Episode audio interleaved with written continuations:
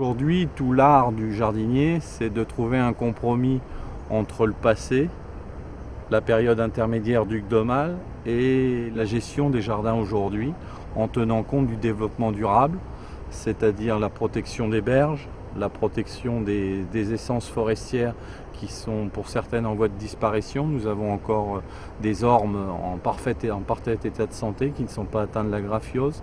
Et puis nous avons aussi des zones, je dirais, intéressantes pour la, faune et la flore, puisque nous avons certaines zones où des orchidées protégées apparaissent et des oiseaux nidifient dans ces zones puisque nous ne les fauchons qu'une fois par an.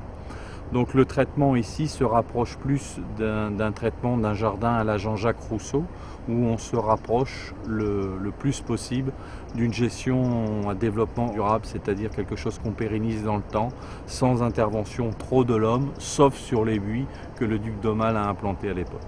De ce jardin, il faut retenir le mot anglais. Chinois, c'est une, une mode à l'époque. C'est plutôt un jardin où on laisse la nature se développer d'elle-même, communiquer elle-même ses couleurs, ses odeurs, ses parfums.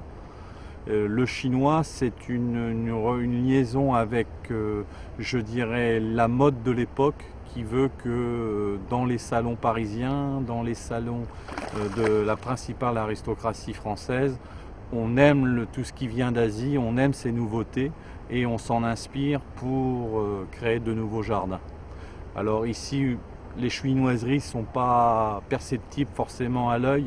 Je pense plutôt qu'elles étaient à l'époque dans l'ambiance qu'on y, faisait, régner. Les aristocrates de l'époque se plaisaient à, être tout simplement au travers d'une journée ou de quelques jours des agriculteurs, des hommes, des hommes et des femmes de la terre. On s'émerveillait devant la pousse des légumes dans les potagers qui étaient autour des fabriques. On déjeunait dans des cadres euh, se rapprochant le plus possible de la nature. Des oiseaux étaient en liberté, certains mammifères aussi, comme des chèvres et des moutons, et on se plaisait à se prendre euh, pour des agriculteurs au travers, au travers d'une journée, tout simplement, alors qu'on n'était qu'à quelques mètres de la demeure princière de Chantilly, puisqu'on apercevait à peine le château, puisque des rideaux d'arbres le cachaient de façon à être dans un autre monde. Et peut-être que là, on trouve cette connotation avec la Chine, où on a l'impression de s'en aller et d'être ailleurs. Il existait à l'époque euh, un embarcadère où des, petites barques, dites barquettes, permettaient aux princes de Chantilly de naviguer dans l'ensemble, dans l'ensemble des canaux, d'aborder les endroits où il existait des rochers, de pouvoir y lire une poésie ou écouter de la musique, comme ça se faisait à l'époque, dans l'ambiance de Chantilly, qui est un domaine de plaisir.